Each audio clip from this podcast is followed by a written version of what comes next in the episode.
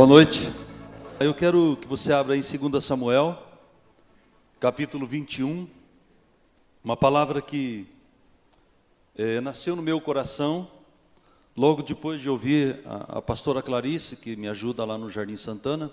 Ela, não, ela fez apenas menção desse texto, ela não falou sobre o texto, mas ela falou sobre lá a aliança quando Deus faz com Abraão, quando Abraão é chamado por Deus para cortar aqueles animais, colocar em fileira ali, Deus ia passar por meio daquilo ali e estabelecer uma aliança com, com Abraão. E ela, ela fez menção desse texto, ela não, não falou do texto, ela falou de uma personagem. E me despertou muito a personagem, a pessoa aqui, né, que teve uma dificuldade, mas a postura dela, diante disso, me despertou a buscar isso. Vamos lá então? Primeira, 2 Samuel 21, 2 Samuel capítulo 21. Houve em dias de Davi uma fome de três anos consecutivos. Davi consultou ao Senhor e o Senhor lhe disse: A culpa de sangue sobre Saul e sobre a sua casa, porque ele matou os gibionitas. Então chamou o rei os gibionitas e lhe falou: Os gibionitas não eram dos filhos de Israel, mas do resto dos amorreus e os filhos de Israel tinham jurado poupá-los. Porém, Saul procurou destruí-los no seu zelo pelos filhos de Israel e de Judá. Perguntou Davi aos gibionitas: Que querei que eu vos faça? Que resgate vos darei, para que abençoeis a herança do Senhor. Então os gibionitas lhe disseram: Não é por prata nem por ouro que temos questão com Saul, com sua casa nem tampouco pretendemos matar pessoa alguma em Israel. Disse Davi: Que é, pois, que quereis que eu vos faça? Novamente, aqui uma pergunta. Responderam ao rei: Quanto aos homens que nos destruiu e procurou que fôssemos assolados, sem que pudéssemos subsistir em limite algum de Israel, disse seus filhos: Nos deis sete homens para que o enforquemos ao Senhor em Gibeá de Saul, o eleito do Senhor. Disse o rei: Eu os darei. Porém, o rei poupou Mefibosete, filho de Jonatas, filho de Saul, por causa do juramento ao Senhor que entre eles houvera, entre Davi Jonatas, filho de Saul. Porém tomou o rei dois filhos de Rispa, filha de Aiá, que tinha tido Saul, né, que tinha tido de Saul, que ela era concubina, a saber, Armone e a Mefibosete, como também os cinco filhos de Merabe, filhas de, filha de Saul que tivera de Adriel, filho de Barzilai, Meolantita, e os entregou nas mãos dos gibeonitas, os quais os enforcaram no monte perante o Senhor. Caíram sete juntamente, foram mortos no dia da ceifa, nos primeiros dias, no princípio da ceifa da cevada. Então Rispa, filha de Aiai, tomou um pano de saco e estendeu para si sobre uma penha. Desde o princípio da ceifa até que sobre eles caiu água do céu, e não os deixou que as aves do céu se aproximassem deles de dia, e nem os animais do campo à noite. Isso foi dito a Davi, que fizera Rispa, filha de Aiá, a concubina de Saul. Então foi Davi, tomou os ossos de Saul e os ossos de Jonatas, seu filho, dos moradores de Jabes de Gileade, os quais o furtaram da praça de Bet-Sean, onde os filisteus o tinham pendurado, no dia em que feriu Saul em Gilboa. Dali transportou os ossos de Saul e os ossos de Jonatas, seu filho, e juntaram também os ossos dos enforcados. Enterraram os ossos de Saul e de Jonas, seu filho, na terra de Benjamim, em Zelá, na sepultura de Quis, seu pai. Fizeram tudo o que o rei ordenara. Depois disso, Deus se tornou favorável para com a terra. Pai, eu quero te agradecer nessa noite. Muito obrigado por estarmos aqui. Obrigado pela tua santa palavra. Obrigado por tudo que o Senhor já realizou neste lugar. Com certeza, Pai, fala o nosso coração nessa noite. Nós queremos te ouvir, nós precisamos te ouvir. Nós queremos a tua palavra mesmo, viva no nosso coração. Deus, eu oro para que a tua presença, a tua graça se manifeste no nosso meio mesmo, Senhor, que e se porventura há uma situação onde o diabo está tentando tirar a nossa atenção, nos distrair com alguma situação, alguma preocupação, que isso seja retirado do nosso meio agora, em nome de Jesus, para que possamos, ó Deus, desfrutar da tua santa palavra, absorver tudo aquilo que o Senhor tem para nós, em nome de Jesus. Aqui está o momento onde nós percebemos aqui que a esse, segunda Samuel, ela não foi escrita pelo próprio, uh, o autor aqui não é Samuel. Porque quando você vai no capítulo 1, lá no capítulo 25, eh, Samuel já tinha morrido. E quem dá continuidade à história, à vida aqui de Davi, todos os acontecimentos, é o profeta Natan. Vocês lembram de Natan, né? Quando eh, Davi cai em pecado lá com Betseba, ele chama Davi, e aí ele começa a corrigir Davi. E Natan é chamado para dar continuidade aqui na história. Né? Natan, ele começa a contar agora, a partir da morte de Samuel, todos os acontecimentos que estavam ali junto ao reinado, né, junto todas as atitudes. Então, a intenção do autor aqui é justamente relatar todos os acontecimentos que houve né, nessa época aqui. E esse momento aqui era um momento muito difícil para Davi, porque Davi ele já vinha enfrentando. Se você olhar um pouco atrás, você vai ver que Davi ele já sofre ali um golpe de estado através do seu filho Abisalão, né, muitas coisas acontecem. Mas esse momento aqui era um momento porque lá atrás, na, na, quando Josué estava uh, levando ali, conduzindo o povo depois da morte de Moisés, né, de uma forma adilosa, de uma forma enganada, de base de mentiras, esses gibeonitas aqui, eles enganam o povo de Israel. E o povo de Israel cai nessa armadilha, eles fazem uma aliança ali com o povo de Israel. Né? Israel faz uma aliança com os gibeonitas. E nesse momento aqui, né, essa aliança é quebrada pela vida de Saul. Saul começa a perseguir os gibionitas. Ele começa a, ele coloca algo no coração que ele ia destruir, acabar com, com os gibionitas, porque eles estavam ali, eles viviam no meio né, do povo de Israel. E aí vem a consequência. Tá? E aí qual era a consequência? Logo no primeiro versículo a gente percebe que houve três anos de fome consecutiva.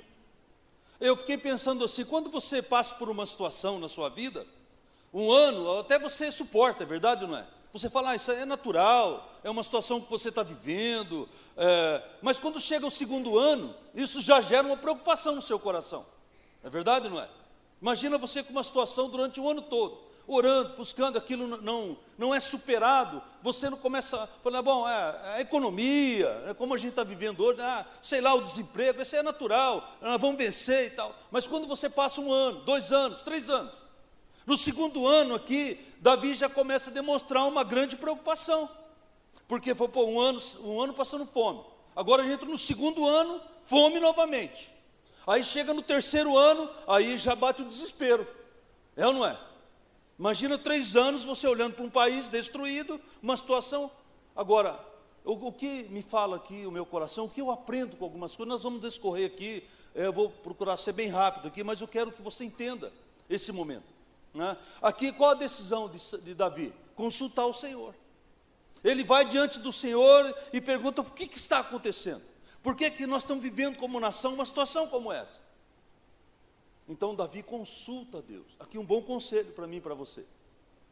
O momento da sua dificuldade, se ela começar a perdurar, e você já tentou de tudo que você tem, esgotou as suas forças, você todo o teu conhecimento, tudo que você está vivendo, tem um momento que você vai dizer: Deus, o que está acontecendo? É verdade ou não é? Quem já fez essa pergunta para Deus?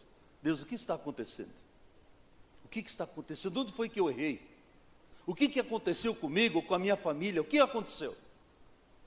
Sabe uma coisa que me veio no coração? Um dia a fatura chega. Irmãos, a sua atitude, a sua maneira de viver, a quebra de princípios, muitas vezes que nós aplicamos na nossa vida. Um dia a conta chega para você pagar. Não pense não. Não entenda que você acha que o tempo vai resolver as coisas. O tempo não resolve. O tempo só prolonga o seu sofrimento. É melhor você tomar uma decisão, ir até Deus, consultar Deus e dizer o que, que eu tenho que fazer. Qual é a decisão que eu tenho que tomar diante dessa circunstância? E às vezes, irmãos, eu, eu, tenho, uma, eu tenho uma definição na minha vida que, assim, eu, eu, eu quando, eu sou, eu sou bem é, perseverante em algumas coisas da minha vida, eu não, não deixo de lado. E uma das coisas, quando eu decidi na minha conversão, é justamente acertar um pouco daquilo que eu tinha errado. Eu vou dizer para você, um dia a fatura chegou para mim, foi difícil, mas graças a Deus que eu tinha os irmãos, tinha igreja. Porque a, a vida da gente muitas vezes é marcada por situações. E eu coloquei aqui Não sei se você pode, você pode criar até o teu jeito aí, mas eu coloquei assim, ó, como, como título dessa mensagem: A sua postura diante da dificuldade determina como você será lembrado. Aqui, Saul foi lembrado por quebrar uma aliança, mas Davi está sendo lembrado por restaurar. Davi está sendo lembrado aqui para consertar. Davi, por tudo que ele fez, por tudo que ele provocou, mas ele era um homem segundo o coração de Deus. Às vezes a gente começa a pôr muito na balança o que você fez. Não, comece a pensar o que você pode fazer para mudar a tua história, mudar a tua vida, mudar a vida da tua família. E muitas vezes nós fugimos dessa responsabilidade. Então eu quero ser lembrado. Eu quero ser observado. Sabe, mas com o desafio de mudar a história, mudar a minha vida, mudar a vida da minha família, mudar as coisas. Eu, eu sou um homem de desafio, sou movido por desafio. Eu gosto. Para mim, desafio é importante. Eu, se me deixar eu parado, eu fico meio, né, parece que me congela. E eu acho que Davi, ele tinha isso no seu coração. Né? Davi, muitos aqui dizem que Davi poderia ter tomado uma postura diferente em relação a isso, porque a Bíblia diz que ele consultou Deus em relação ao problema, mas consultou o inimigo diante da decisão que ele queria tomar. Mas o que eu percebo aqui, que ali no tempo de Davi, o tempo ali, era olho por olho, dente por dente. Ali era sangue no olho mesmo, ali tinha que resolver, quem matou tinha que morrer. Né? Então Davi ele vai lá diante dos inimigos aqui e ele diz: ó, o que, que nós temos que fazer? Outra coisa que me chama a atenção aqui, o que, que os gibeonitas dizem? Olha, não é, não é problema que o preço não é, não é prata, não é ouro. O preço aqui é sangue. Sabe um dia, irmãos, o seu pecado, o meu pecado, a nossa vida, o nosso erro, a fatura chegou no céu. Deus não mandou de volta isso, sabe o que ele fez? Ele assumiu a responsabilidade, sabe você? De reconciliar eu e você com Deus. Ele decidiu, através do seu filho. O inocente pagou o preço, sete homens aqui pagaram o preço. Homens inocentes, que não tinha nada a ver com a história. Certo? Mas chegou isso lá no céu. Sabe o que Deus fez? Mandou seu filho para a terra, um inocente, e ele morreu por mim e por você. Se você está aqui hoje, sabe por quê? A tua fatura foi paga no céu, através de Jesus Cristo. Jesus pagou a conta. Porque quando você vai lá, em Romanos, Paulo fala isso, que não há um, um justo sequer sobre a terra. Todos pecaram e todos necessitam do perdão, do amor, da glória de Deus. Você não é justo o suficiente, nem eu, para pagarmos uma conta, uma dívida de sangue. Mas Jesus foi suficiente, porque a Bíblia diz que Ele era o Cordeiro Santo, aquele que pode todas as coisas, e Ele redimiu eu e você. A conta foi paga por Ele. Você não está dando glória a Deus. Entende, irmãos? Você está aqui porque você foi resgatado. Você estava condenado. Eu estava condenado. Mas um dia, essa fatura ela foi rasgada no céu. Porque o sangue de Jesus tem poder para libertar eu e você. Mas a, a situação aqui, ela era muito mais complicada. Então, quando Natan, ele está descrevendo aqui toda a situação, há, há um momento aqui, há um momento que a conta tinha que ser paga. Então, eu quero que você entenda aqui, né, nós estamos trazendo aqui para o nosso dia o que pode ser feito. O que nós podemos fazer? Aqui no tempo de Davi, os homens tinham que morrer. Mas há umas coisas que me chamam atenção nesse texto. Há pessoas aqui que tomaram posições, que mudou a história. Olha aqui no capítulo 10, no versículo 10. Olha o que, que diz o capítulo 10. Então Rispa, depois da condenação, depois da morte dos seus dois filhos, Aqui tem dois, duas situações. Mefibosete, você está vendo aqui, há dois. Um era filho de Jonatas, no qual Davi tinha uma aliança. Davi não quebrou aliança com Jonatas. Quando foi chamado para pagar o preço, talvez o primeiro da fila seria Mefibosete, o filho de Jonatas. Só que quando Davi estava é, junto com Jonas, ele fez uma aliança de, de guardar a família de Jonas. E Jonatas, ele foi morto junto com seu pai numa batalha. E nesse momento, para pagar a conta, Davi poupa a vida do primeiro que, do primeiro Mefibosete. Porque Mefibosete, quando, quando Israel foi atacado, uma mulher que cuidava, uma governanta da casa, pega esse filho de Jonatas, carrega no colo para fugir, porque ele seria morto. E no momento que essa mulher foge, ela tropeça na, na fuga, ela cai, derruba esse, esse menino, e ele fica manco dos pés. E ele vai morar numa cidade distante, chamada Lodebar. Lá uns têm algumas, uns falam que é um lugar de miséria, outros contradizem isso. E ele ficou por muito tempo lá. Nesse momento aqui, agora, ele está vivendo aqui né? o, o, uma lembrança. E esse segundo aqui, que era justamente o filho de Rispa. Rispa quer dizer pedra quente. Mas olha a atitude dessa mulher aqui. É isso que eu quero que você preste atenção. É a perseverança. A forma como você age diante da situação é que vai determinar quem você é. Olha o que, que essa mulher ela faz. Olha aqui, veja comigo aí. Então Rispa, filha de Aiá, tomou um pano de saco e o estendeu para si, sobre uma penha, desde o princípio da ceifa até que sobre eles caiu água do céu, e não deixou que as aves do céu se aproximassem deles, de dia e nem de noite, nem os animais do campo, de noite. Olha aqui, você sabe o que, que, o que, que é esse tempo? Desde o momento do plantio até a colheita? Irmãos, foram cinco meses essa mulher guardou o cadáver dos dois filhos. Cinco meses. Essa mulher ficou dia e noite guardando. A Bíblia diz que eles foram lá enforcados. Ela, quando recebeu a notícia, sabia que os filhos estavam mortos. Ela passou a mão num pano, vai diante de uma rocha, estabelece num lugar e ela fica ali. Porque a sentença ali era que, além de ser enforcados, eles iam ser devorados pelas aves e pelos animais. Mas desde o momento que ela recebe, ela vai até ali, ela fica cinco meses ali, diante do corpo, do, do corpo dos seus filhos. Porque o tempo aqui era de abril, final de abril, até final quase de setembro a outubro. Foram cinco meses que essa mulher guardou a vida dos seus filhos enforcados. Muitas vezes eu e você, diante da situação, a gente desiste. Quantas vezes você já desistiu de alguém? Se você nessa noite está pensando, ah, eu vou desistir do meu filho, vou desistir da minha filha, vou desistir do meu marido, da minha família, eu quero dizer para você, está aqui um bom exemplo. Essa mãe, mesmo vendo o cadáver dos seus filhos, ela não desistiu. Por cinco meses ela ficou ali, guardando a vida dos seus filhos. Sabe o que isso me diz? Romanos, quando você vai, Romanos 8, a Bíblia fala algo que é muito importante para nós. Irmãos, onde é o Espírito a vida? Essa mulher, ela toma um pano. Primeiro exemplo aqui. A Bíblia diz que ela pega um pano grosseiro. Lembra lá em Nínive?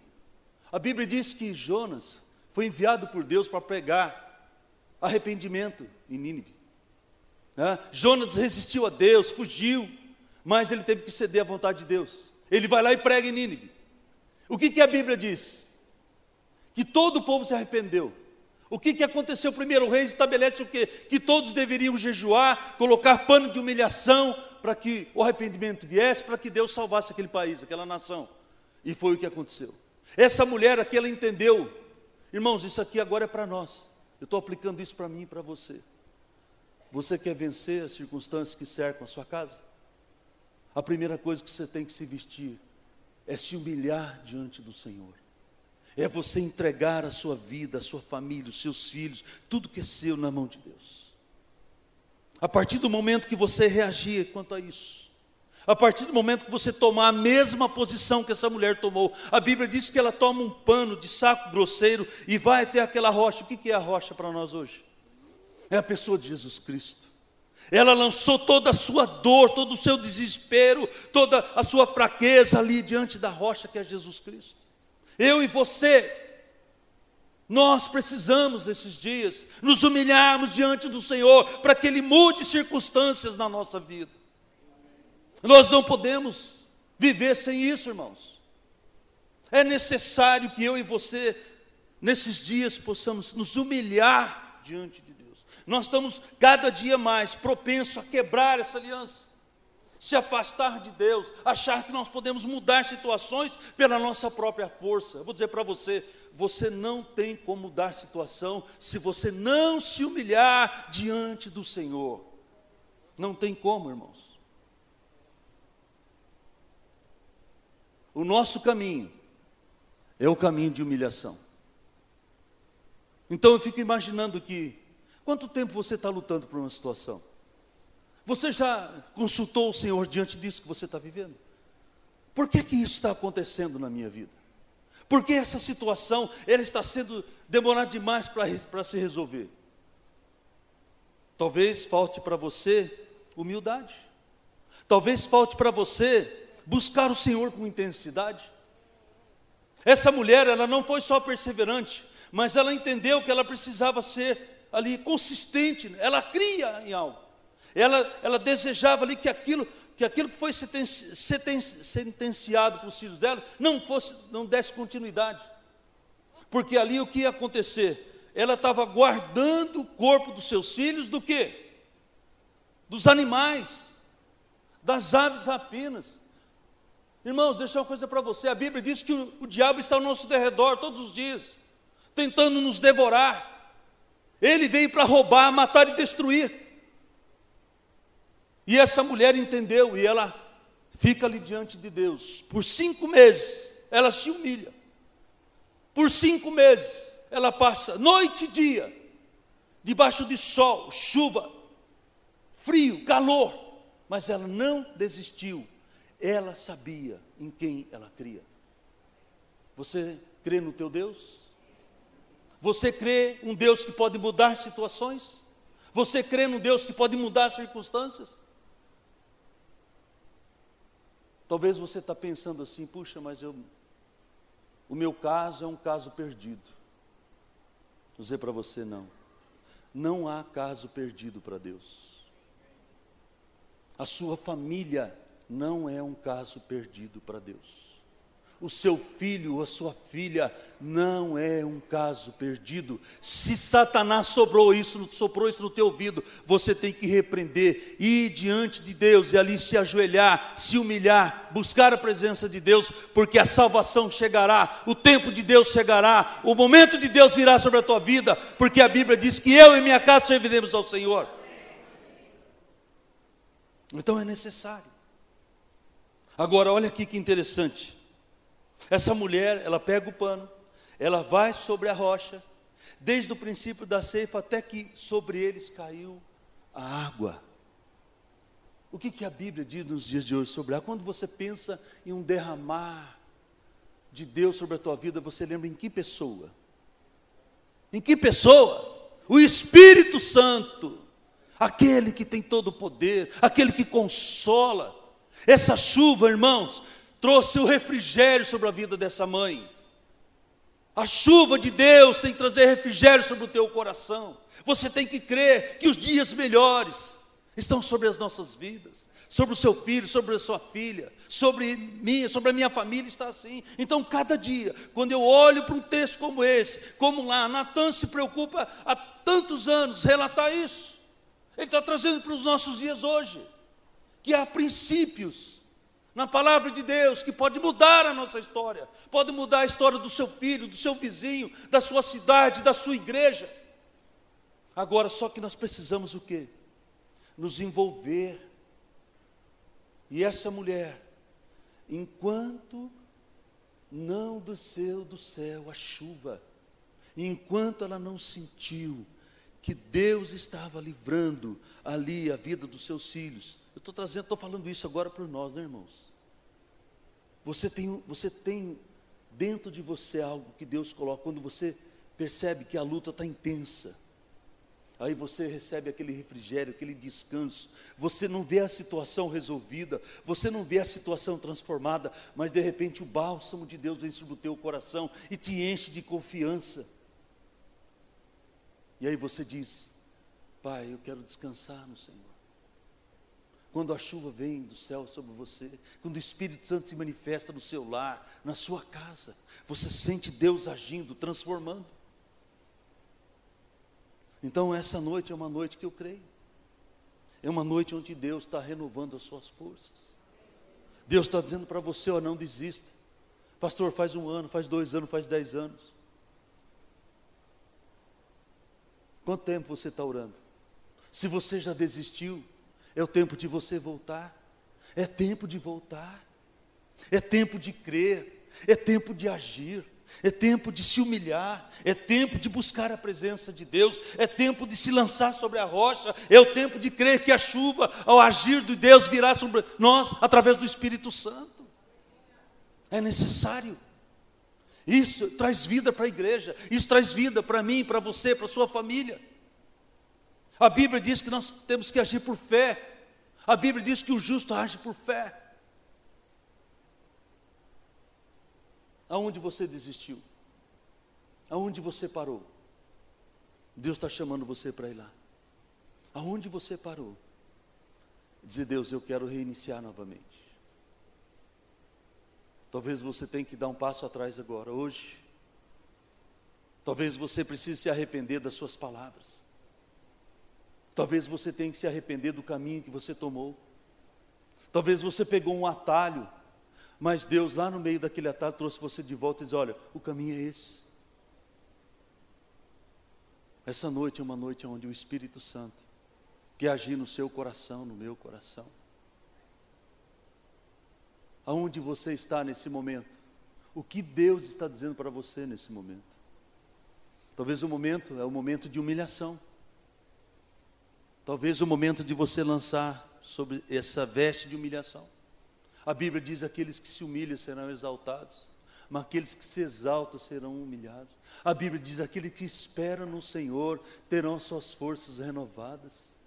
O Salmo 103 diz: Bendizei a minha alma ao Senhor, e tudo que há em mim, bendiga o seu santo nome, que eu não me esqueça dos seus benefícios, porque Ele sara. E Ele perdoa toda iniquidade. O momento que era a iniquidade, era uma quebra de aliança. Mas Davi consulta ao Senhor. O Salmo 23, muito conhecido, né? O Senhor é o meu pastor. Queridos, o bispo das nossas almas está presente. Ele está aqui, sabe para quê? Para dizer para você: não pare, continue. Aplique esses três princípios na tua vida: humilhação, dependência de Deus e busca do Espírito Santo. Porque só assim, só assim, nós vamos quebrar toda a legalidade, todo o mal sobre a nossa vida, sobre a nossa família. Então eu quero que nessa noite, você possa, em nome de Jesus, trazer para dentro do teu coração uma atitude nessa noite. Há quanto tempo você não se dobra diante de Deus e reconhece quem Ele é? Davi ele suportou por três anos, mas ele viu que a solução era consultar o Senhor. Outra coisa que, que me vem sempre ao coração, e havia não só Rispa, mas havia uma mulher chamada Merabe. Rispa perdeu dois filhos, Merabe perdeu cinco. Merabe abandonou. Quando ela viu seus filhos, ela disse: Ó, acabou a minha vida, vou embora. Abandonou, deixou os corpos lá, mas Rispa não foi assim. Você vai ser lembrado como? Alguém que desistiu ou alguém que perseverou? Eu quero ser conhecido por ser perseverante. Eu não vou desistir, jamais. Mas eu vou sim me humilhar no momento que eu tenho, que eu errar. Vou me lançar sobre Jesus, porque Ele é a minha esperança. E vou pedir, Espírito Santo, me condiciona isso. Porque quando você vai no Evangelho de João, João diz né, que o Espírito da verdade, o consolo, né, o seu guia, aquele que vai levar você a toda a verdade, ele é presente. Se você tem o Espírito Santo, ele vai te incentivar. Merabe não fez questão do que ia acontecer, mas Rispa não, ela queria ser lembrada e foi lembrada. Ela foi lembrada por Davi. A atitude, olha que o versículo diz aqui, olha. Olha o versículo 12. Vamos pelo 11. Olha aqui. Foi dito a Davi o que fizera Rispa, filha de Aiá e concubina de Saul. Então, aí Davi toma uma posição, olha aqui, chegou aos ouvidos de Davi, o rei, a posição que essa mulher teve. O que está chegando no céu diante das suas atitudes? Quando Deus olha para você, o que ele vê? Qual a atitude que você tem? Você será lembrado pela forma como você age diante das circunstâncias. Irmãos, esta noite é uma noite que Deus está chamando a igreja para assumir uma responsabilidade. Sabe por quê? Porque o diabo está devorando vidas, pessoas, famílias, situações, nações. E nós, o que nós estamos fazendo? O que eu e você estamos fazendo? Sabe o que eu vejo aqui? E eu quero encerrar com isso. Ali, aos olhos de rispa, ela não tinha mais esperança, seus filhos já estavam mortos. Mas a atitude dessa mulher condicionou ela a dizer assim no, no coração dela. Talvez ela não pôde fazer tudo que era necessário para salvar a vida dos seus filhos, naturalmente falando, mas ela guardou o que era necessário, deu dignidade, os ossos foram levados, ela recebeu os seus filhos. Deixa uma coisa para você: sabe por que Deus tem levantado essa igreja? Sabe por que Deus tem colocado você aqui? Para começar a guardar a vida daqueles que estão indo para o inferno. Nós temos uma responsabilidade dada por Deus de guardar a vida das pessoas, porque a Bíblia diz que o diabo ele vem para roubar, matar e destruir. Essa mulher ela impediu que os seus filhos fossem fisicamente destruídos. Sabe de uma coisa? Eu e você temos uma responsabilidade hoje: guardar a vida das pessoas. Nós precisamos começar a orar, se humilhar diante de Deus e guardar as vidas das pessoas em amor. Orar por essas vidas, orar por essas pessoas que hoje estão indo para o inferno. Esse é o papel da igreja. Esse é o seu papel como pai, como mãe, como irmão em Cristo, como servo nós precisamos tomar a mesma atitude que essa mulher teve. O caminho dela foi sacrifício. Irmãos, vida de crente não é fácil. Vida de cristão não é fácil. É guerra todo dia, é situações todo dia. Por isso você tem que se manter na rocha que é Jesus Cristo. Por isso você tem que viver uma vida de humilhação. Por isso que você tem que viver, viver uma vida na dependência do Espírito Santo. Porque só Ele pode mudar a circunstância, mudar a situação que está na sua vida, na minha vida. E eu creio, em nome de Jesus, que essa noite é uma noite onde a chuva está descendo. Essa mulher viu, ela contemplou o agir de Deus. Você quer isso para a sua vida? Não, acho que você não quer. eu quero. Eu quero ver a chuva descer, eu quero ver o Espírito se manifestar, eu quero ver a glória de Deus se manifestar. É? Enquanto aquela chuva não desceu, ela não arredou o pé, ela não tirou os olhos dos seus filhos. Os mortos estão aí nos nossos dias, estão aí vagando pela terra, na sua rua, estão vagando. Mas você pode ser esse portador de trazer a chuva de salvação, de cura, de manifestação da glória de Deus sobre aonde você está, não importa se é no trabalho, na escola, se é na sua rua, não importa, a chuva de Deus vai vir a partir do momento que eu e você nos humilharmos em nome de Jesus. Amém? Eu quero que você fique em pé, se você deseja isso, vamos orar, vamos buscar o Senhor. Essa mulher, ela foi lembrada por Davi, chegou aos ouvidos de Davi, a atitude dela. Eu quero. Eu quero ser lembrado assim. Eu não quero ser lembrado por alguém que desistiu. Não quero ser lembrado pelo fracasso, não. Eu posso até errar, eu posso ter muitos defeitos, muitos erros, mas uma coisa eu tenho convicção: que Deus me chamou para mudar a história. Talvez você está aqui nessa noite, você estava pensando que o teu tempo acabou, que a tua família acabou, que os seus filhos se perderam, seu marido se perdeu, ou a sua esposa se perdeu, eu quero dizer para você: algo está vindo do céu, está sendo derramado sobre as nossas vidas, sobre o nosso coração, e que o Espírito Santo desça como chuva, que o Espírito Santo venha sobre as nossas vidas, e que todo o poder do inimigo caia em nome de Jesus. Talvez você precisa hoje restaurar a sua intimidade com Deus. Talvez você andou por um tempo, quebrou os princípios, desfez. Porque Deus nunca quebra aliança com o homem, o homem sim se afasta de Deus. Deus jamais se afasta de você. Então é tempo de voltar, é tempo de buscar a cura, é tempo de se humilhar, é tempo de buscar, é tempo de buscar, é tempo de se arrepender, é tempo de deixar o Espírito Santo dirigir as nossas vidas em nome de Jesus. Aleluia. Deixa algo para você, para encerrar aqui.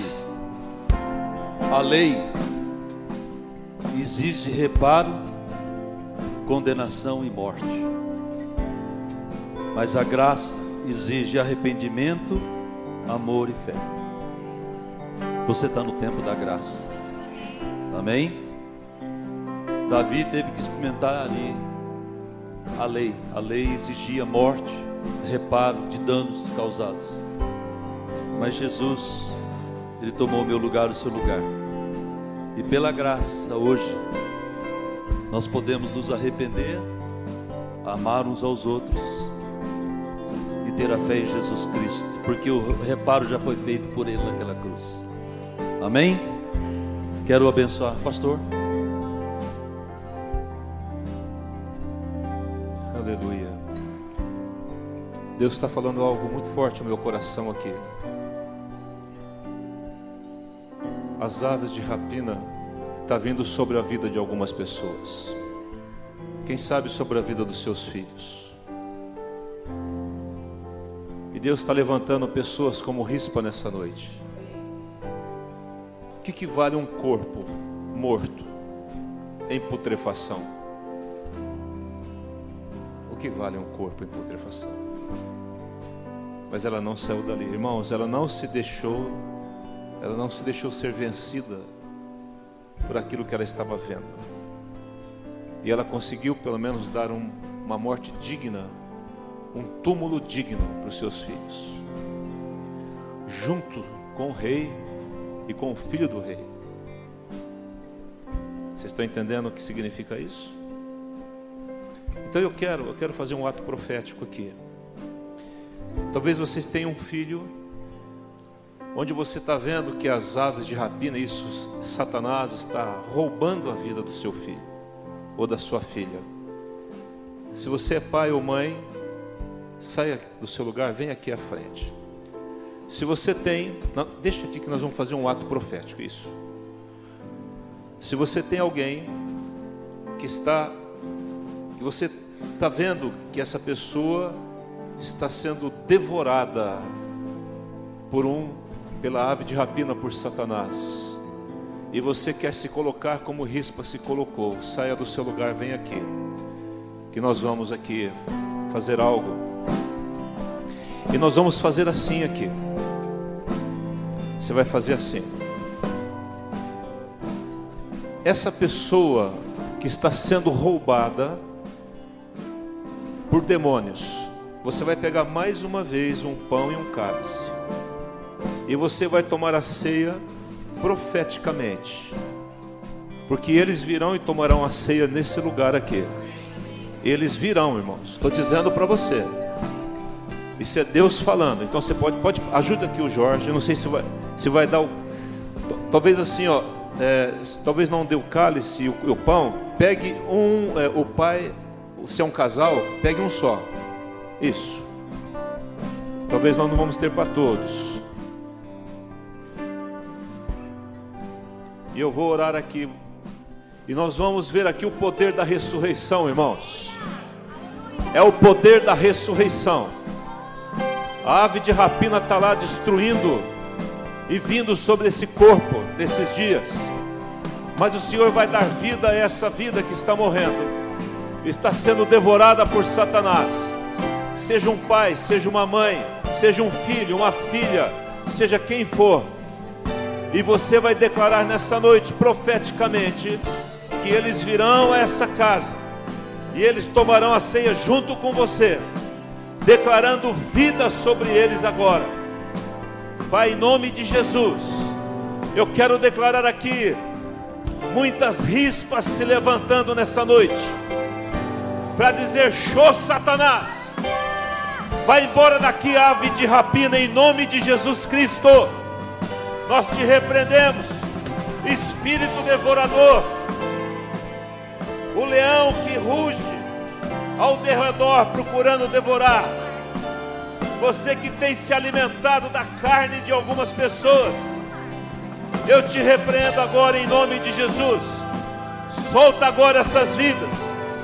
Em nome de Jesus, basta. Nós damos um basta nessa noite. Chega do mundo, chega da influência do mundo, chega do pecado, chega de desobediências. Em nome de Jesus damos um basta a toda ideologia maligna que tem entrado nas mentes, tem entrado na nossa nação. Em nome de Jesus, ideologias malditas saem agora da nossa nação, sai da mente dos nossos jovens. Pecado, desobediência, impureza, vícios, em nome de Jesus, incredulidade, nós te repreendemos, sai agora. Senhor, nós tomamos o pano de saco e dizemos às aves: aqui não, em nome de Jesus. Na vida dos meus, não, em nome de Jesus. Declaramos a unção, receba agora a unção daquela mulher, a unção de perseverança. Essa atitude chama a atenção do rei, do rei Jesus. E Ele está dizendo: se você não desiste, eu não desisto. Eu sou com você. Pai, não desista dos seus filhos. Mãe, não desista dos seus filhos. Você que está aqui orando por alguém, não desista dessa pessoa. Ore por ela incessantemente. Cuide dela. Esse não é um corpo morto, porque nós cremos no poder da ressurreição do poder da vida, em nome de Jesus. Jesus, eles vão tomar a ceia agora, lembrando dessa pessoa, porque um dia elas estarão aqui tomando ceia junto conosco, vivas, e não mais precisarão de outros para expulsar a árvore de rapina, eles mesmos dirão: aqui não, na minha vida não mais. Essas pessoas darão basta porque elas foram resgatadas e remidas pelo sangue do Cordeiro. E aqueles que estão cobertos com o sangue do Cordeiro não podem ser devoradas pelo inimigo em nome de Jesus. Como pão, beba o cálice. Se você estiver como casal, um pouco você, um pouco ele. E ore agora por essa pessoa. Coloque adiante do Senhor, no altar do Senhor, e diga para Deus: pode contar comigo, Jesus eu vou ser uma rispa diante dessa pessoa. E as aves de rapina não devorarão as carnes dela, porque eu creio em Ti e eu não desistirei. Pode passar os dias, os meses, as estações, e elas virão, porque maior é o Senhor na vida delas. Ore comigo, você que está aqui à frente, diga assim: Senhor Jesus eu creio no teu milagre, no poder da vida, no poder da ressurreição.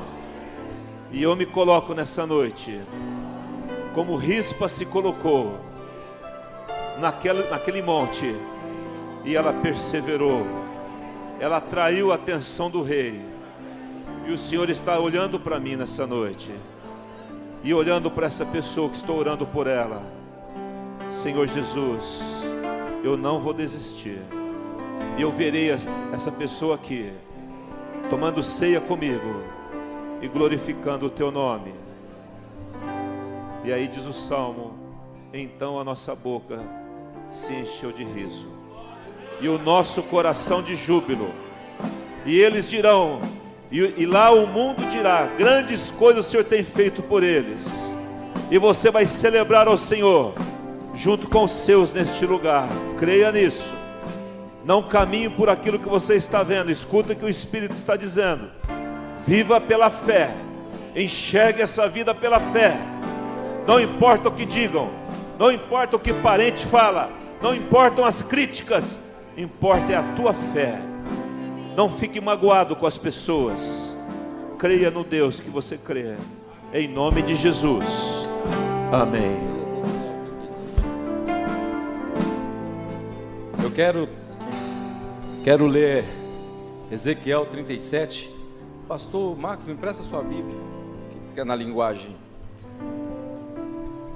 E essa é palavra para para os nossos. Ezequiel 37.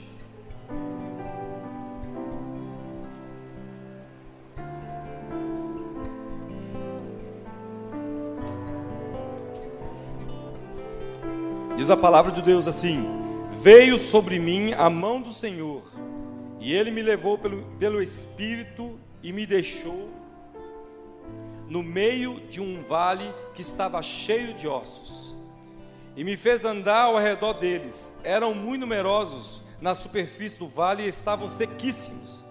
Então me perguntou: Filho do homem, acaso poderão reviver esses ossos? Respondi: Senhor Deus, tu sabes. Disse-me ele: profetiza a esses ossos e diz-lhes: ossos secos, ouvi a palavra do Senhor. Assim diz o Senhor Deus a esses ossos: Eis que farei entrar o espírito em vós e vivereis porei tendões sobre vós, farei crescer carne sobre vós, sobre vós estenderei pele, porei em vós o espírito e vivereis, e sabereis que eu sou o Senhor. Então profetizei segundo for ordenado. Enquanto eu profetizava, houve um ruído, um barulho de ossos que batiam contra ossos e se ajuntava em cada osso ao seu osso. Olhei e eis que havia tendões sobre eles, e cresceram as, as carnes, e se estendeu a pele sobre eles, mas não havia neles o Espírito. Então ele me disse: profetiza o Espírito, profetiza ao Filho do Homem e diz-lhe: Assim diz o Senhor Deus: Vem dos quatro ventos, ó Espírito, e assopra sobre esses mortos para que vivam. Profetizei como ele me ordenara, e o Espírito entrou neles, e viveram, e se puseram, puseram em pé um exército sobremodo numeroso. Então me disse, filho do homem, esses ossos são toda a casa de Israel. Eis que dizem os, os, os, os nossos ossos se secaram e, e pereceu a nossa esperança. Estamos todos exterminados, porquanto profetiza e diz-lhes: Assim diz o Senhor Deus: Eis que abrirei a vossa sepultura e vos farei sair dela, ó povo meu, e vos trarei da terra de Israel. Aleluia! Oh! Oh! Ei! Ei! O Senhor está ressuscitando! O Senhor está levantando! Aquele que estava morto, aquele que estava perdido, aquele que estava destruído. Ei, o Senhor está trazendo a vida. Ei, o Senhor está chamando de novo a vida. Ei, o Espírito Santo, o Espírito Santo está revivendo, o Espírito Santo está restaurando, o Espírito Santo está renovando. Oh, aleluia!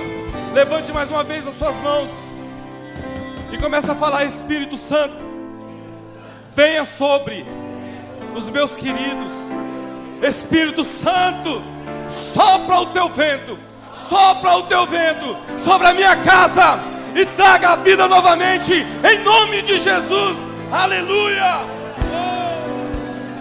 Glória a Deus.